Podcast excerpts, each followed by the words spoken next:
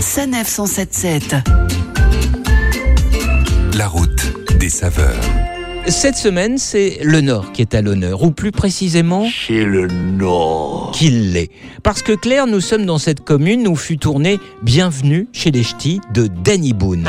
J'ai nommé la place fortifiée de Berg.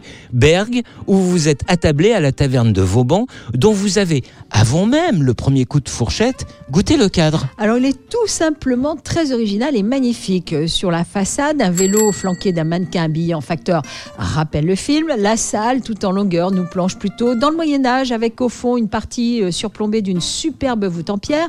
Côté déco, des armures et des appliques en forme de flambeau. L'été, on est au frais, mais on peut aussi manger en terrasse au bord du canal ou tout simplement y boire un verre entre amis. On est dans la verdure, bien au calme et c'est surtout très reposant. Le cadre étant posé, penchons-nous sans plus tarder sur ce que nous allons trouver dans nos assiettes. Alors, c'est quelle sorte de cuisine? C'est une cuisine du Nord très simple. J'ai pris le menu à 21 euros avec en entrée une crêpe au maroilles, en plat une carbonade flamande et en dessert un café gourmand.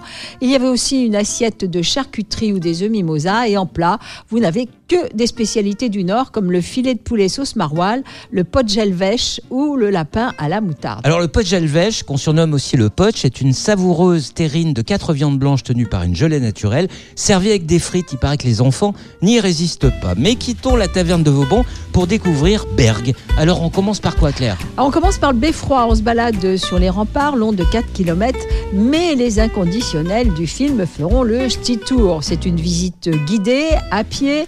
Elle passe par les lieux de tournage marquants comme la vraie fausse poste, la maison Danny Boone, alias Antoine Bayeul, ou le beffroi, où il déroule, vous savez, le fameux Annabelle, veux-tu m'épouser? Mais l'endroit où les visiteurs prennent souvent la pause, c'est devant l'ancien abattoir où Cadmerade et Danny Boone se soulagent dans le canal pendant leur tournée bien arrosée. Oui, mais là, maintenant, faut arrêter maintenant. Il faut boire avec modération. Qu'est-ce qu'on dit, Antoine? Merci. Non, on dit non. Le tout est agrémenté d'anecdotes et de petites histoires du tournage. Des petites histoires, si vous me le permettez, Claire. Et parmi celles-ci, le fameux l'odorant euh, maroilles qui a vu ses ventes progresser de plus de 30% suite à la sortie du film, ce qui a permis de faire vivre 2000 personnes dans la région. Sur ce, à la semaine prochaine, Claire. À la semaine prochaine, Philippe.